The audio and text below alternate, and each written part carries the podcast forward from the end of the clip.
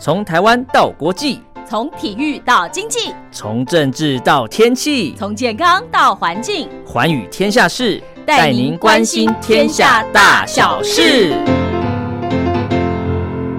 Hello，收音机旁的听众朋友，大家好，我是陈燕，又到了礼拜四、礼拜五喽。早上的七点到八点，晚上的十点到十一点，我们在空中共度一个小时。礼拜一、礼拜二呢，是由茉莉所主持的《听心灵在唱歌》；礼拜三是黄轩的《宝贝宣言》；礼拜四啊，礼拜五啊。就是陈燕了，对我们来关心一下哦，可能国际的，可能两岸的，可能你不知道的，包括一些健康的讯息，一些国际的大小事。当然，不见得所有的大小事我们在今天这两集节目里面都听得到，但是我会尽量哦，将一些杂志啦、报道啦、周刊所刊登的一些评论文章呢，跟听众朋友做介绍。也欢迎收音机旁的听众朋友锁定每个礼拜四、礼拜五的这个时段收听陈燕制作。主持的《寰宇天下事》，虽然母亲节已经过了哦，但是很多人呢就透过母亲节或者之前的什么三八妇女节啊，再找什么情人节二月十四，对不对？还有什么过年？再往前推呢，双十二、双十一，好很多的花招怎么样？就是要买东西，上网购物。陈燕现在已经哈每天都会去逛一些网站，然后看家里补什么，比方说家里缺的东西先写下来，好，等到我看到限时抢购的时候，就哎牙膏要买。洗发精要买，然后呢，什么沐浴乳要买啊，然后那个什么，诶，吃的、喝的、用的啊，那那那天我还买了米，好不好？就什么都在买，这个真的是买东西太方便了。可是你知道吗？也因为 COVID nineteen 这种所谓的网购电商，也的确啊，让他们的业绩有所成长。好，我们今天就是要来聊这个故事，让大家一起买买买。谁叫我是爱买的女孩。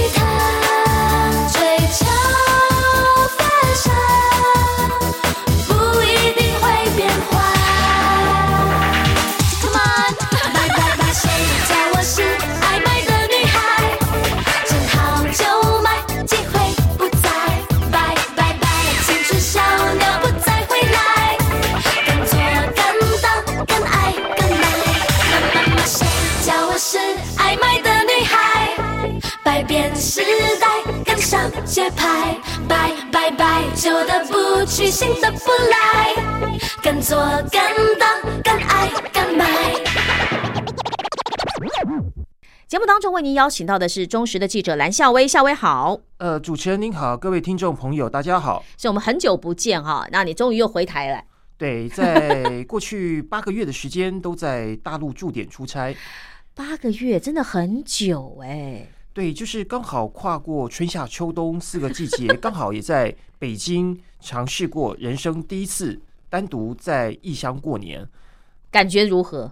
呃应该你们，我看你们北京的记者似乎都聚在一起嘛，常常聚在一起。呃还好，这次在年初在北京过春节的时候，大概就是我一个人，还有 TVBS 两位同业哦一起在北京。就还好了哈，就是还有一些算是台湾的同业一起陪着过年。可是我好奇的是，呃，在大陆这么久，而且那个时候去一定也隔离嘛，对不对？对然后甚至你跨省市是不是也需要隔离？呃，跨省市的话，只要呃你是绿灯吗？验核酸就可以，哦。像是到其他省市去参加呃当地的活动，嗯，然后在进入这个比如说会场之前，嗯他会要求说验个核酸啊之类的，嗯然后因为。类似的活动大概可能都是部级的官员出席，对，所以到现场采访的记者，呃，事先验个核酸，取得阴性的证明之后，就就可以入场采访。OK，好，那口罩还是一定要嘛？对，口罩也是必必要的一个一个工具。我记得那个时候你去北京的时候，台湾那时候还是用健保卡在买口罩嘛，对不对？对，那个时候还是呃有配额的配额的限制。我记得我有拿口罩给你，对，担心你去那边没有口罩，所以这次夏威一回来就送给我一个小王子的口罩，好可爱。好，所以口罩变成必备，对不对？然后去到哪里都是要验核酸。对，就变成对，就是呃固定的 SOP 的一个程序。OK，那吃饭怎么办？店呃还有开吗？店还是照常开，但是就上门的客人嗯变得比较少。嗯哼，呃，初期是比变得比较少，是大家可能都是用点外卖的方式，让送货员送货呃到家里来。你讲到这个，我就想到像台湾哈那个那段时间刚好 o Panda 好 Uber Eats 啊，就是外送的美食。呃，也因为疫情的关系，在台湾突然你知道吗？就非常的非常的就突然就上来了。业绩突然上来，而且刚好因为很多人的工作可能因此就受到打击。好比说，我有另外一个节目是做译文活动，那很多的译文从业人员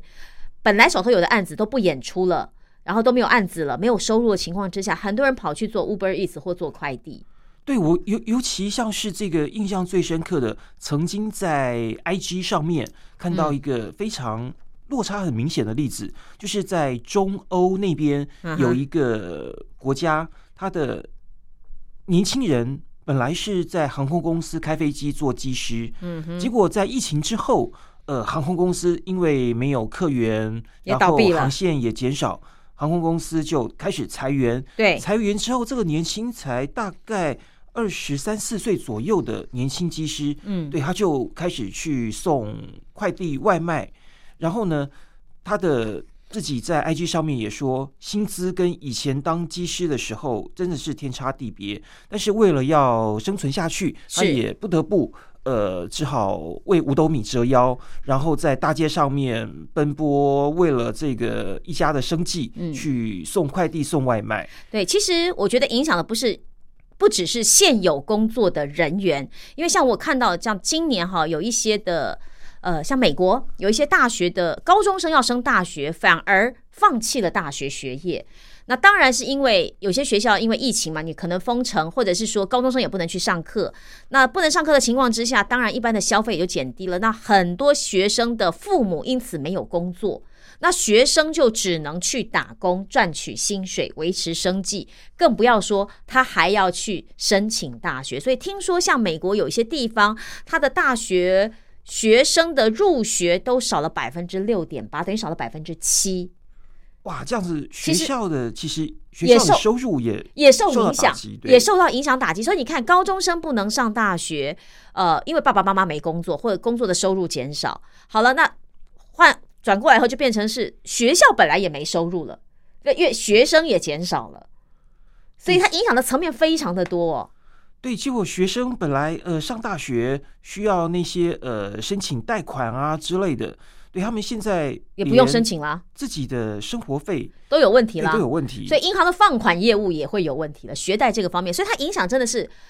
很多面向。但今天我们想要 focus 锁定在所谓的电商啊，因为每一年的双十一，每一年的双十二，哦，那个吓死人了。对，或者是呃，电商除了这两个节日之外，它大陆的电商在其他的月份里面，对他自己甚至也创造名目，然后为了要这个促进消费者的消费，他自己会创造各种的名目，台湾也呃是啊促销啊什么的。像台湾就什么三八妇女节有没有？三月八号全馆什么免运，类似像这样子的对，大陆就会创造一个三八的女神节啊对对类似像这样子让这个妇女同胞买化妆品啊、保是养品之类的。是，还可以打折或者是免运。然后四月四号，因为是台湾是儿童节嘛，对不对？嗯哈，就是有四月四号品牌日啊，就是什么什么品牌，可能是某个牌子它要打折这样子。对，就会创造各种各样的这个让消费者掏钱出来买东西的一个机会。然后五月份就是又到了母亲节，对，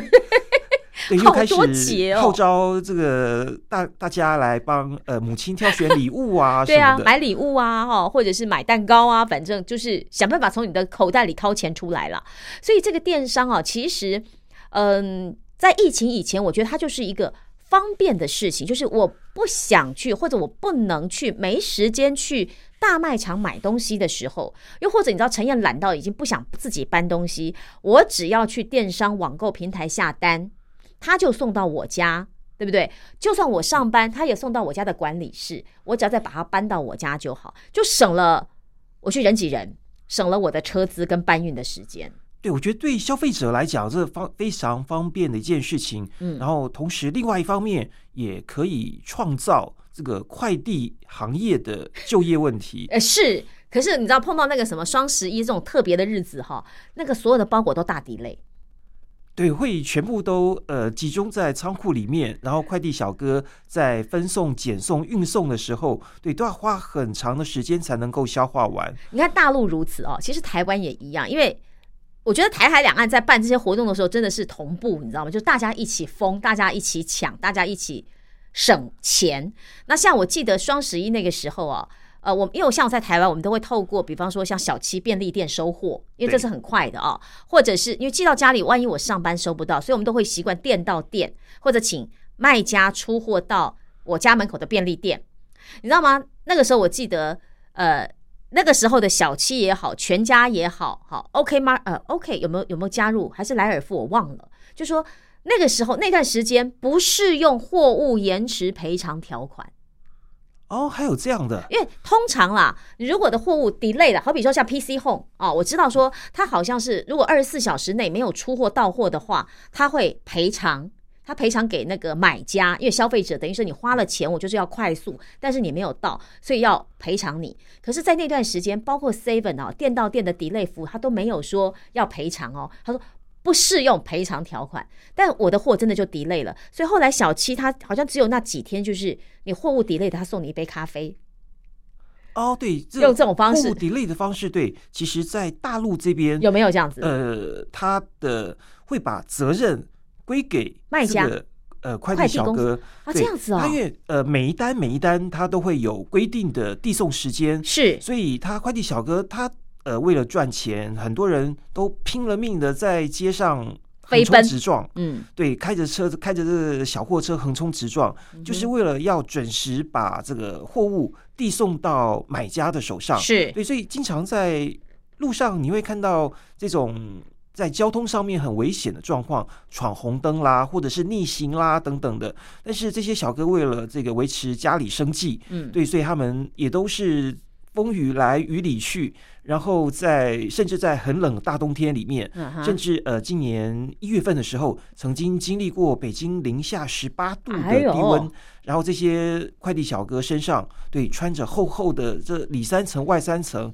然后热汤面送到我家大概都冷了吧，都结冻了。呃，不过他们就是 车上会有保温箱，对，可是我觉得说那个就是不够现煮，就是说你在店里面现吃的那个热带来的话，大概也都只能温温的了。对，然后如果是呃这个延迟太久的话，卖家给了这个差评，然后这个小哥他的可能奖金，或者是奖金就没了，嗯或者是甚至这笔订单。他还会被倒扣薪水之类的，所以在对这个快递小哥来讲，时效性对他们来说是非常重视的一件事情。是，好，你其实讲到这个，我就会想到我曾经看过大陆的一些演出的这个小品啊，他们也曾经是去呃体会一下快递小哥送货受挫差评的生活，其实蛮心酸的。那我知道同样的事情，其实在台湾像 Uber Eats 或 Food Panda，他也曾经那个时候正夯了。那时候有哎有没有疫情我忘了，就说正夯的时候呢，他们也会为了抢时间送单，还真的发生了意外，交通意外，然后呃公司不受理，或者是公司觉得那是你员工自己该负责，就引起你知道台湾社会舆论一片挞伐，然后为此还特地去修法。哎，对啊，我觉得在呃工作时间发生呃意外伤害、工伤等等的事情，嗯对我觉得这个时候公司如果要用那种什么承揽，啊或者是呃他到底是不是我的员工这种方式来跟规避责任，赔偿来规规避责任的话，想要规避这个赔偿金额、嗯抚恤金啊，或者是这种呃医疗费等等，对我觉得其实这个公司这个时候，他立刻跟员工撇清关系，我觉得是非常不厚道、恶劣的，也不人道的一种做对，法。所以那个时候在台湾就引起很大的，而且好连续一个礼拜还是十天之内发生了好几个类似的案子，相关的案子，所以大家的舆论力量就迫使这些员呃这些公司必须重视员工的问题，然后相关的劳动部门啊、呃劳工局也要去介入调查，就是说。虽然他是承揽案子，但是他这段时间因为拿你公司的拆账，他到底该受到什么样的保障对啊？也也去谈。不过讲到这个，我又想到最近的一个案子，就是你知道那个泰鲁格翻车的这件事情啊。嗯你知道当地有很多的 Food Panda，很多的快递员就担任起直接送货到事故现场，然后不收钱。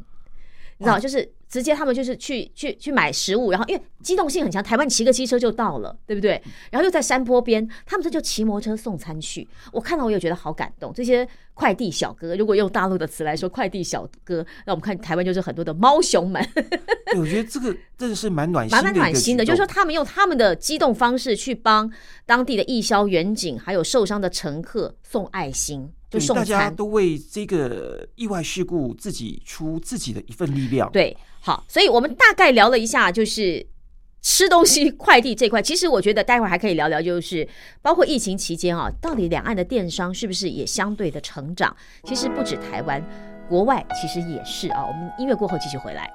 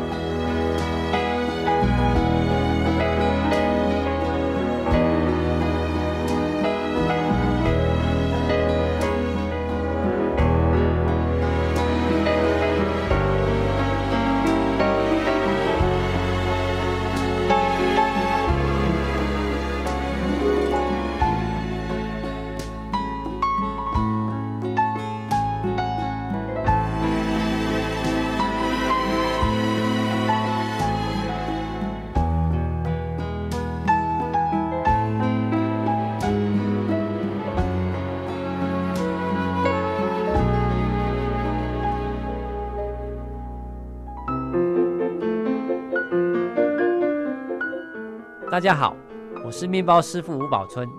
陈燕主持的节目就像好吃的面包一样，越嚼越有味道，越听越好听哦。天天收听光华之声，帮你掌握幸福人生。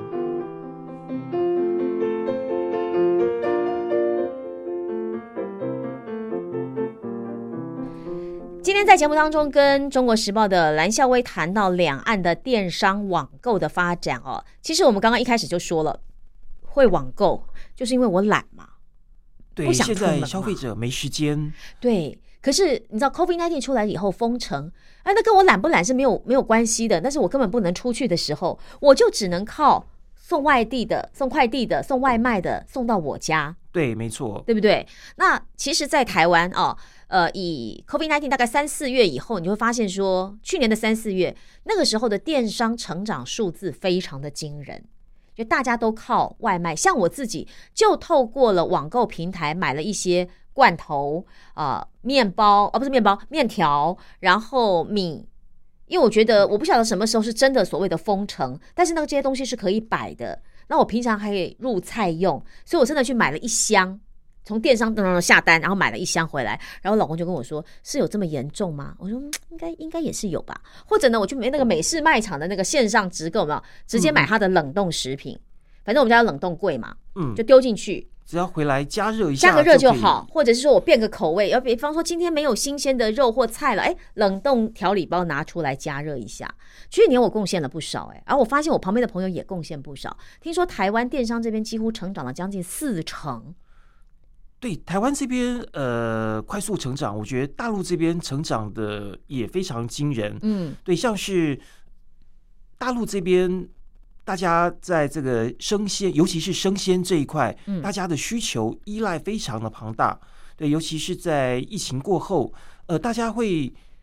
感觉那个时候去市场有点危险。对对，像是尤其是北京去年六月份新发地批发市场啊这个疫情过后，还有呃武汉最初是在这个华南海鲜市场，嗯哼对发现这个呃病毒的起源，对，嗯对所以大家后来几乎对上市场，尤其是传统市场去买菜这回事情。都有点呃心生畏惧，哎，那后来到今年呢，还有人去传统市场买菜吗？有没有人潮回流一点？我觉得今年呃人潮会有回流一些，那是不是大家都戴口罩出门？对，还是呃，在这个坐地铁、嗯坐这个公车，或者是上去这种公共场合，都需要戴上都是口罩。戴口罩。那去菜市场会不会戴口罩对，？菜去菜市场也是要戴。也是会戴，是不是？对，因为我觉得像台湾哦，嗯，菜市场真的是有稍微萧条了一点点，但是因为台湾自己防疫做得很好，大家戴口罩戴习惯了。像我先生在外面逛也就算了，可是他说他他跟我一起去菜市场，他会回头跟我拿一个口罩也要戴，因为都是人近距离的对，接触，所以一定戴。而且戴完以后，我管你那个口罩多贵，我一定丢，就是我不会留。好，就至少在这个部分呢，我们如果去菜市场一定戴口罩。所以后来为了避免减少去菜市场，你知道，我真的就是网购，能够网购的我就网购。对，像是在大陆这边也是，就是呃，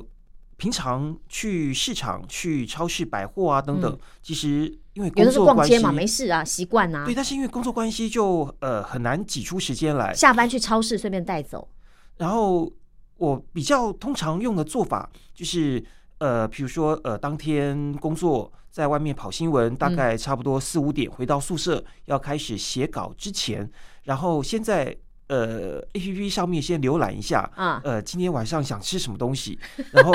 看到有什么菜，然后就上网就直接下单，然后下生鲜蔬菜吗？对生鲜的好蔬菜、嗯这些肉类啊什么的，然后下完单之后开始写稿，然后正在写稿的途中，大概差不多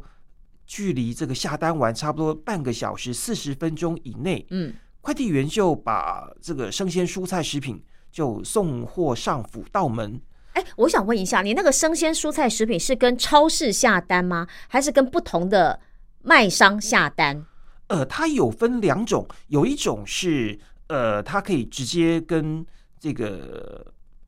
网购的，比如说美团买菜，哦。或者是这种呃每日生鲜，嗯对，它是专营这种生鲜蔬果的，生鲜蔬果所以你下单一个单，你就会把你所有东西都下在里面，然后就快递员一次送来，对，一次送来，哦，然后也可以跟像是沃尔玛嗯。或者是呃这种家乐福这种大超市、是。大卖场来下单，呃，他们也是同样会把这个生鲜蔬果或者是说日用品，嗯，你缺的这些牙膏、肥皂，什么都可以送洗衣粉、洗衣精，对，也都可以送到家里面来。那这样有没有算运费呢？有没有加呃运费通？常都要有基础的运费，不过跟台湾一样，它也是、呃满多少钱满多少钱之后，然后它可以免运费。哦然后通常为了免运费，就买很多不该买的东西。就会为了凑单，然后凑到一些呃，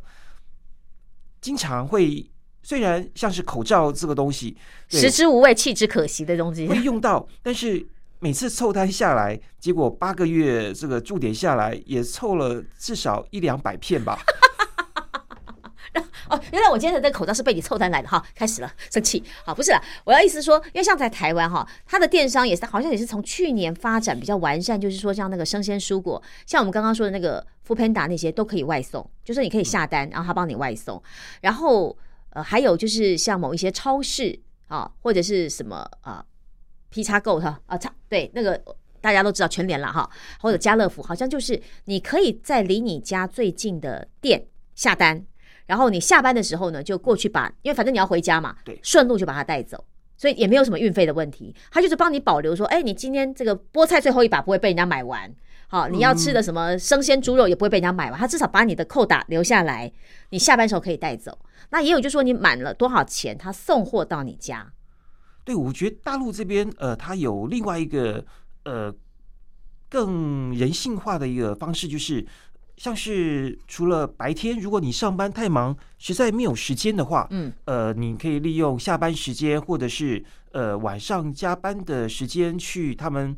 A P P 上面买东西。然后他们特别的一点是说，可能晚上八点之后，他们打出来的口号是今天的进货的。这些猪肉、肉类或者是青菜当天卖完，然后他们会在可能晚上八点之后、七点之后，促销对促销打折，啊，然后出清对，然后在可能晚上十点、十一点之前，都还是会有送货员在夜间送货，所以你也不必担心说，呃，可能晚上下班之后是不是这个超商它已经停止营业了？哎，不会，他会哦在晚上大概十一二点之前，都会有送货员把这些你订的这些生鲜送到你家送到家里面来。这个时候我就来煮饭，熏死我们家隔壁邻居。就是我这个时候半夜来做饭，对，有有的时候为了 好气哦。对，有时候有些白领，呃，或者是他真的吃的很晚人，嗯，呃，为了省钱啦，嗯。或者是说为了节约这些生活的开支，呃，会想方设法尽量想一些呃可以节约支出的方式的时候，好比说我在出清的时候再买这些生鲜蔬肉蔬菜，对不对？对，然后我吃晚饭，打折的时刻，对，然后我可以做晚饭之外，我甚至可以做明天的便当、对。饭包，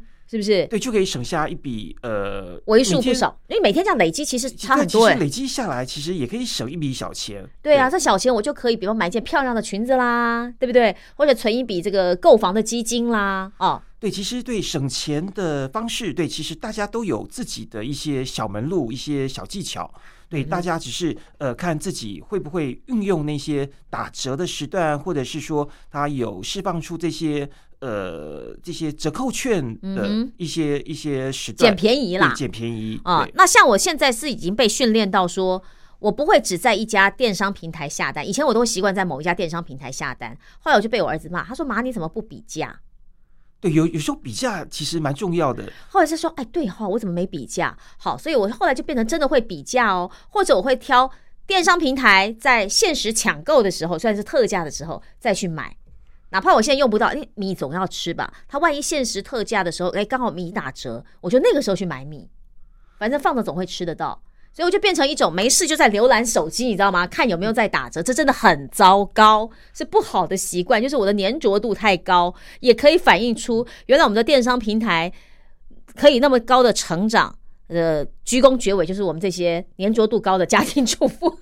对，可是有的时候就是还真的必须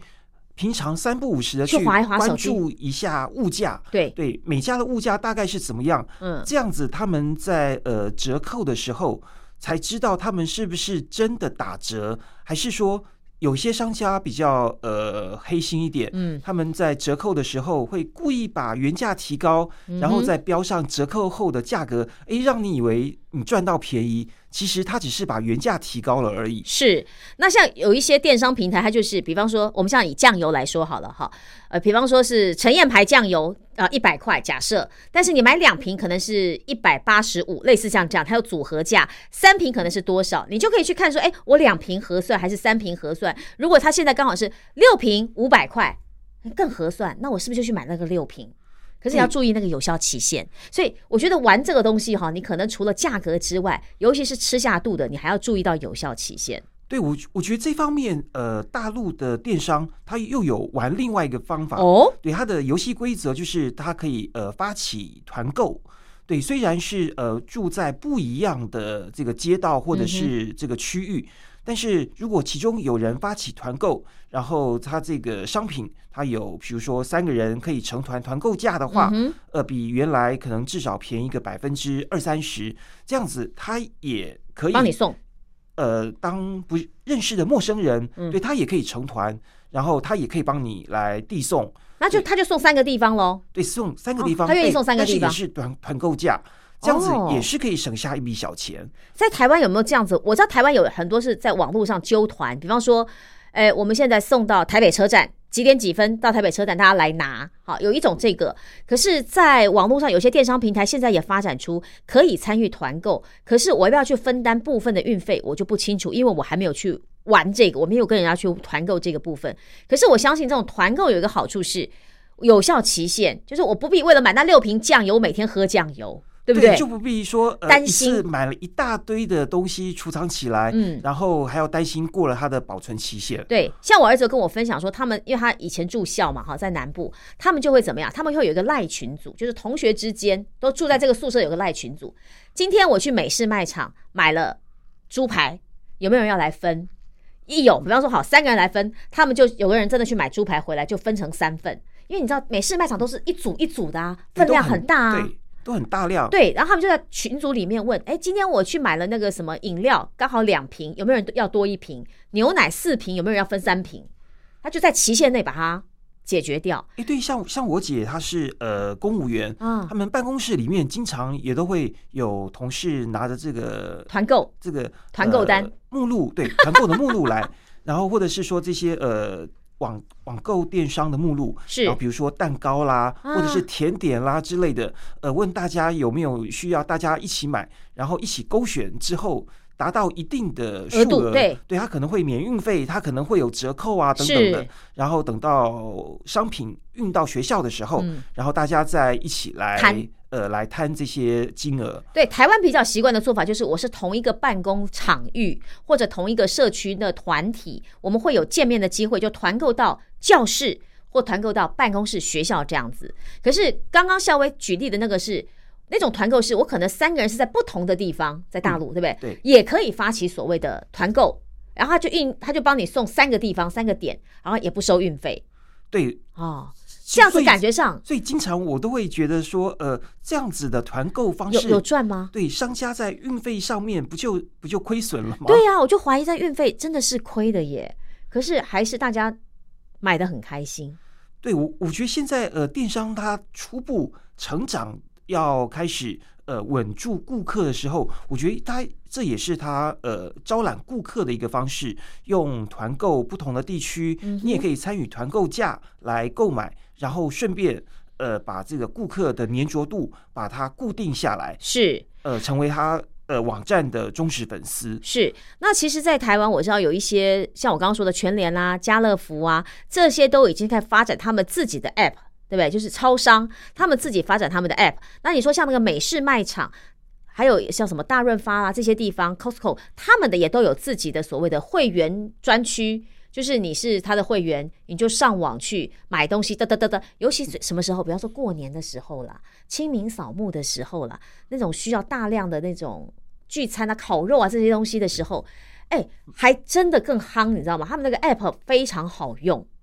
就是一次下单，然后东西挤好了送到你家，你也不要来这个大卖场跟我跟我买了，你一样一样捡，花很多时间。你要的东西，你上网下单订好以后，我就装箱送到你家。哎，对我我觉得对于现代的消费者来说，真的是越来越方便。对，像是在呃北京这边，尤其是过年前，对大家，因为是我第一次在北京一个人过年，嗯，然后大家说要置办年货啊等等。然后说，哎，你有没有去？尤其是台北这边的长官会开始点菜，说，呃，要过年了，你要写一些这个过年的留稿，特别是呃，描述一下北京人这边市民是怎么样去买年货，或者是说，呃，采买这些相关的一些年菜呀。你刚说长官，今年大家都没有买，好不好？大家都上网买。对，然后还特别要我去这个呃卖场去拍一些照片，这个民众人挤人，然后买年货的一些场景照片。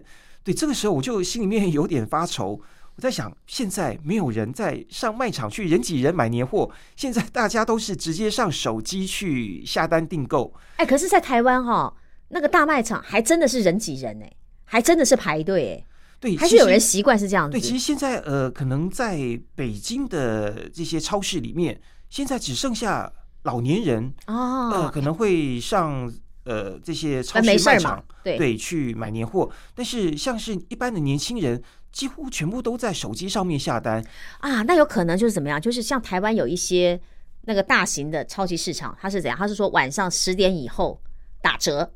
哦，对对对，他反而鼓励你，就是你是晚上来。好，比方说所有的什么生鲜食品打九折，家电用品就九五折，类似这样这样子。那有些人疏散人潮，对，他就干脆有的人就是下班以后在家里吃完晚饭，就就哎来去逛超级市场，然后他就买。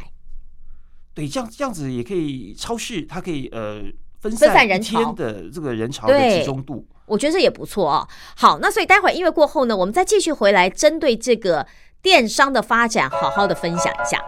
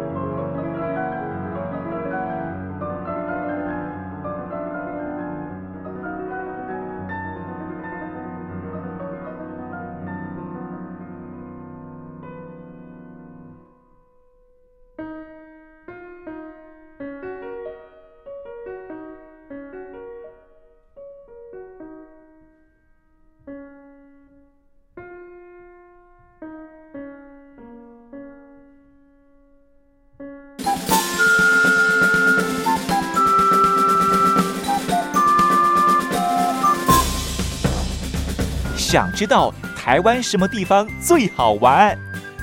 想知道台湾什么美食最好吃？想知道两岸发生了什么大事吗？您想要的我们都有。收听光华之声，丰富您的人生。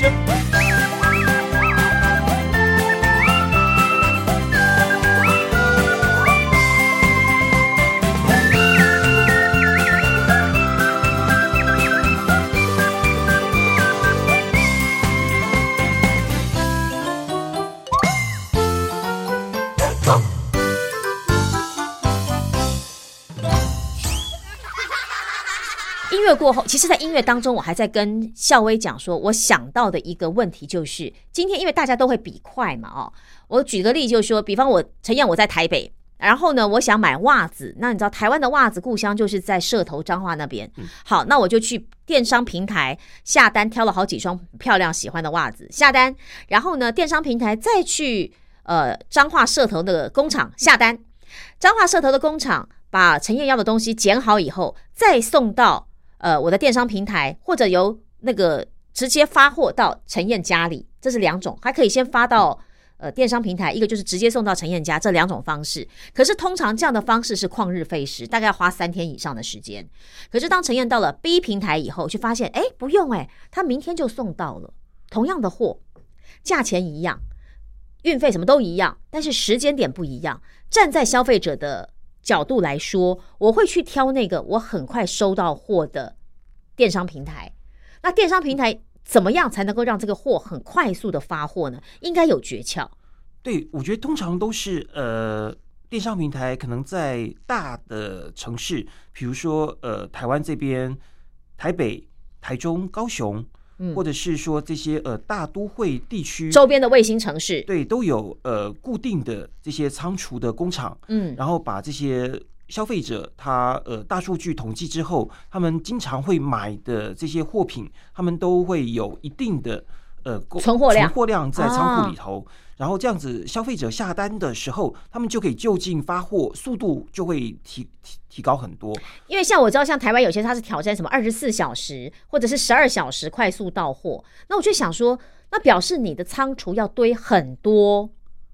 可能我会买的东西哦，不然你根本来不及啊呀、对，但是我觉得现在呃，由大数据来分析消费者的呃这个消费习惯，呃，某个城市、某个北中南的地方，这些民众喜欢买些什么东西，我觉得他们在后台的数据里面，对我觉得都可以很清楚的呈现出来，所以这就是大数据的好处，对，方便他们来备货。所以就是电商网购，它就是一定要背后的 data 够大，对不对？对，然后你能够去分析，哎，台北的人特别爱吃什么口味的料理，或特别爱买什么样的东西，哦，可是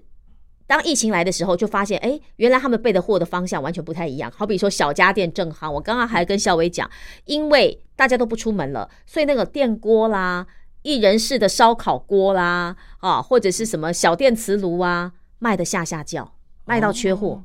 因为大家都在家里自己煮。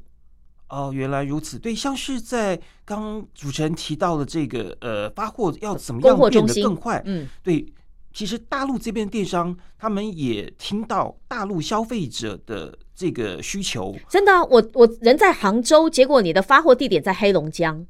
对，像是我等多久啊？对去年开始。呃，像是大陆很有名的这个网购电商平台京东啊对他们就打出一个口号，他们在重要的这种一线、二线城市，甚至是三线城市，他们都有在当地建这个物流仓库。哇，对所以这不少钱哎、对，所以但是他们主打的这个目标也是希望能够用最快的时间，比如说在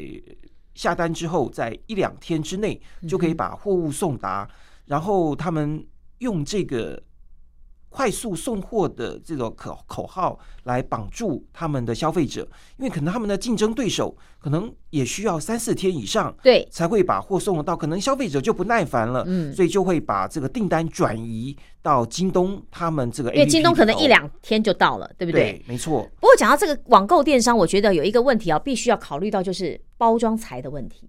因为我觉得包装材哈，当然今天包的烂烂的，我实在是不会想要拆这个东西了，哈。嗯那最好你是纸箱很完整，没有撞击，没有什么没有漏液等等之类的。可是你有没有想过，我今天买了一样东西，也是一个盒子，买了三样东西，它也是一个盒子，那我盒子家里要堆多少啊？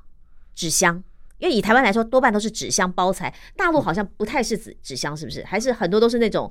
那个破坏袋、胶带这样粘一粘。呃，之前在前两三年的时候，对，就他们为了不要让里面的盛东西装坏掉的商品呃碰撞、毁损之类的，呃，消费者会嚷着要退货啊，嗯要重新再寄一次，要要求这个赔偿等等，所以他们会在外面包很多的这种塑胶袋，把它包的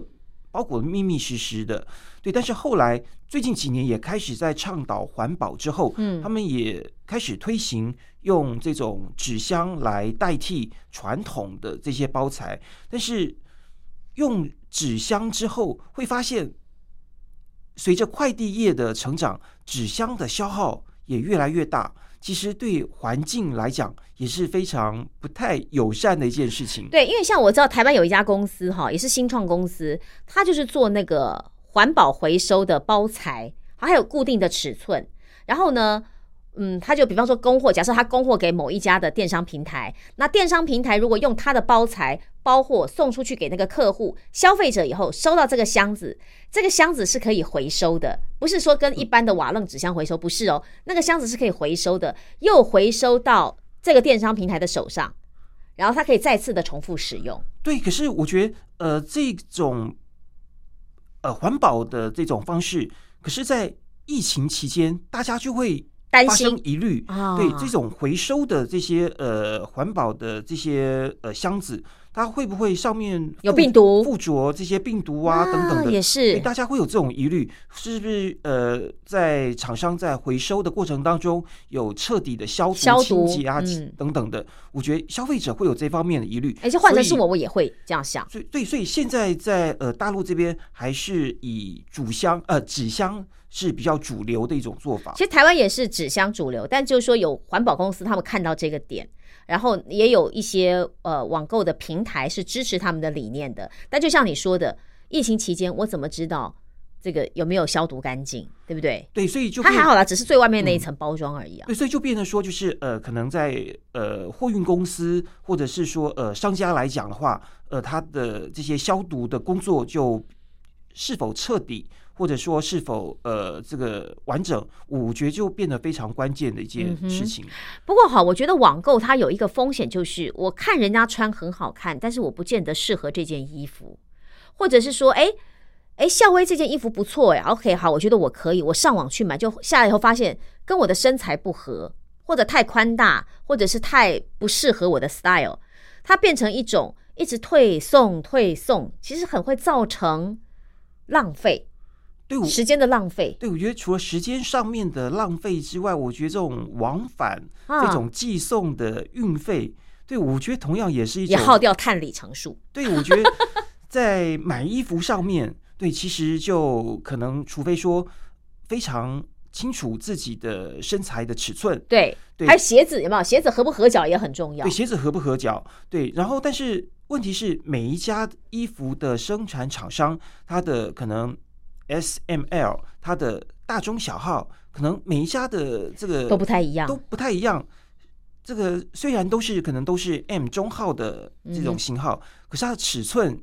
就会有稍稍的有些不同。而且还有什么分亚洲版跟美国版，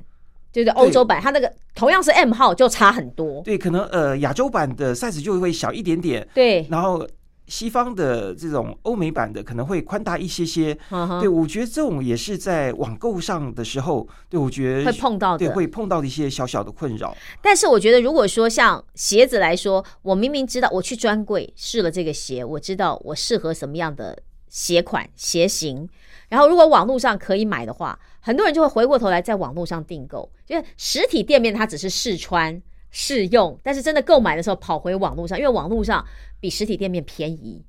对，所以呃，其实，在大陆也有这方面的问题，对不对所以有些呃实体商店的这些老板就特别嗯不不喜欢顾客到他店里面去试了很久的这个衣服鞋子之后，结果最后又不买。可是你怎么知道他？你总不能强迫人家一定要付钱呢？对，所以现在就变得说，呃，实体店它的经营就变得越来越困难，然后这些实体店的老板，他呃也有满肚子的苦水，觉得呃经营他越要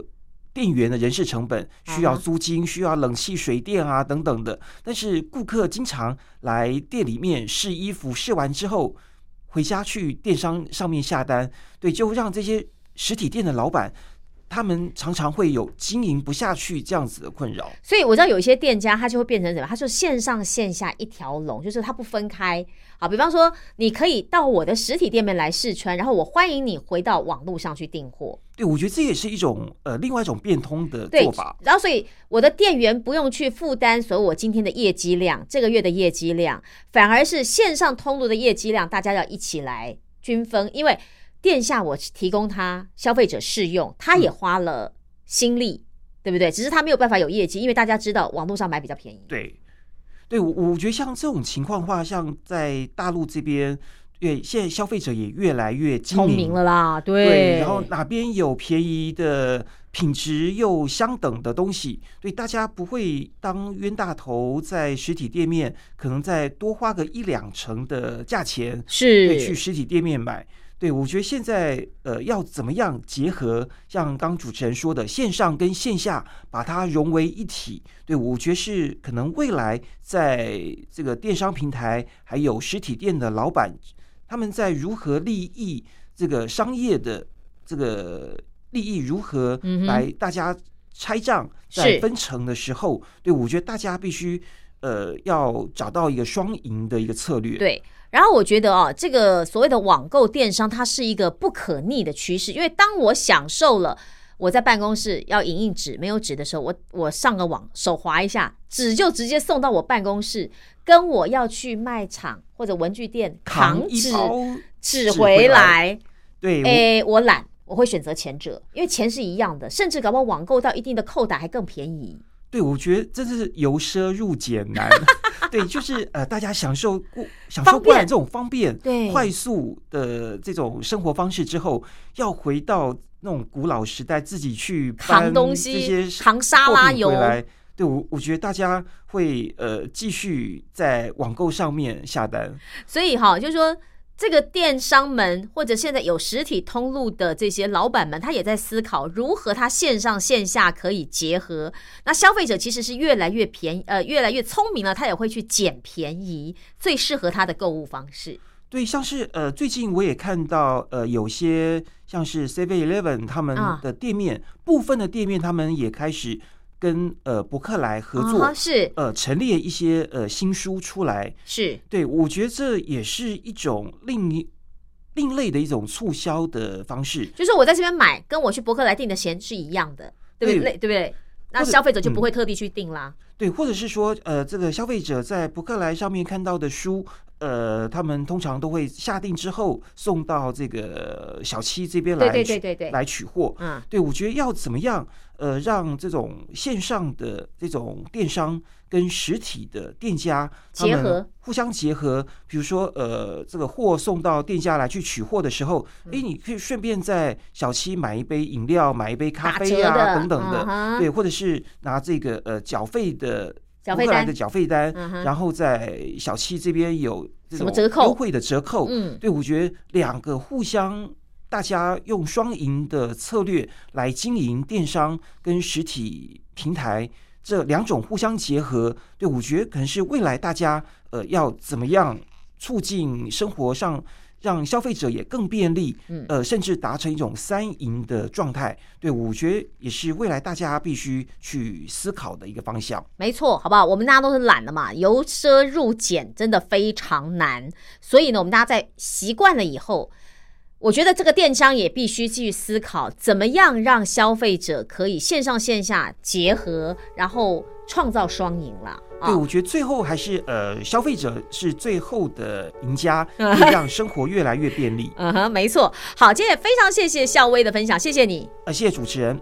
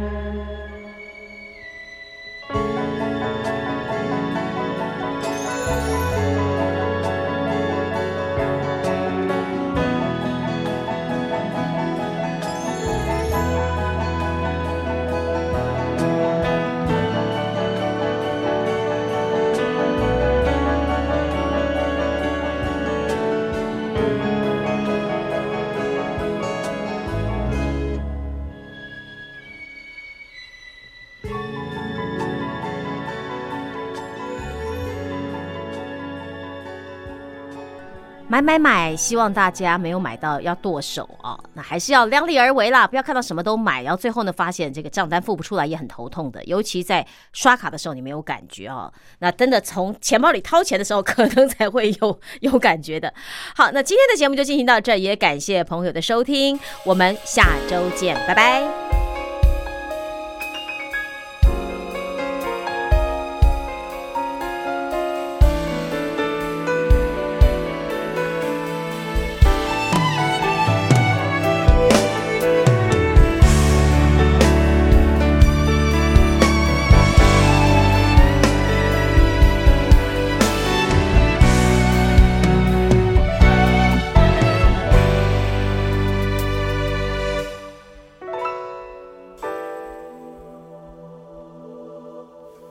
经真的以为人生就这样了，平静的心拒绝再有浪潮，斩了千次的情丝却断不了，百转千折它将我围绕。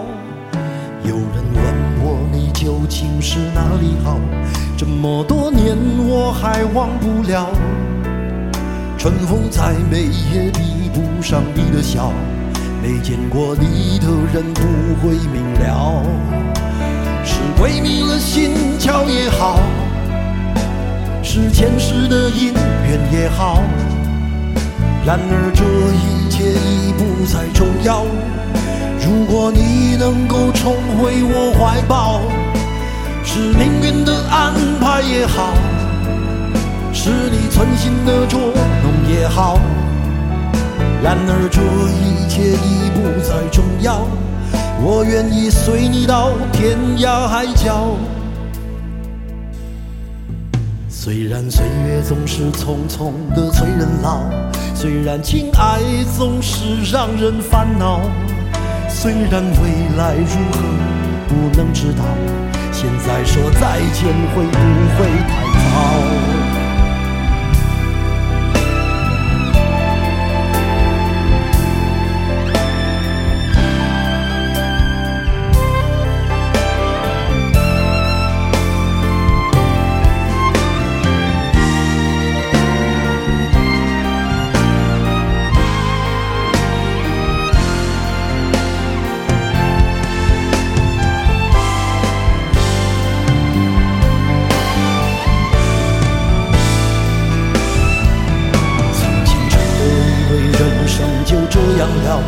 平静的心拒绝再有浪潮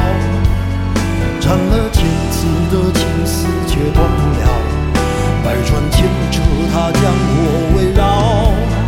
有人问我你究竟是哪里好？这么多年我还忘不了。春风再美也比不上你的笑没见过你的人不会明了。心跳也好是前世的因缘也好然而这一切已不再重要如果你能够重回我怀抱是命运的安排也好是你存心的捉弄也好然而这一切已不再重要我愿意随你到天涯海角。虽然岁月总是匆匆的催人老，虽然情爱总是让人烦恼，虽然未来如何不能知道，现在说再见会不会太早？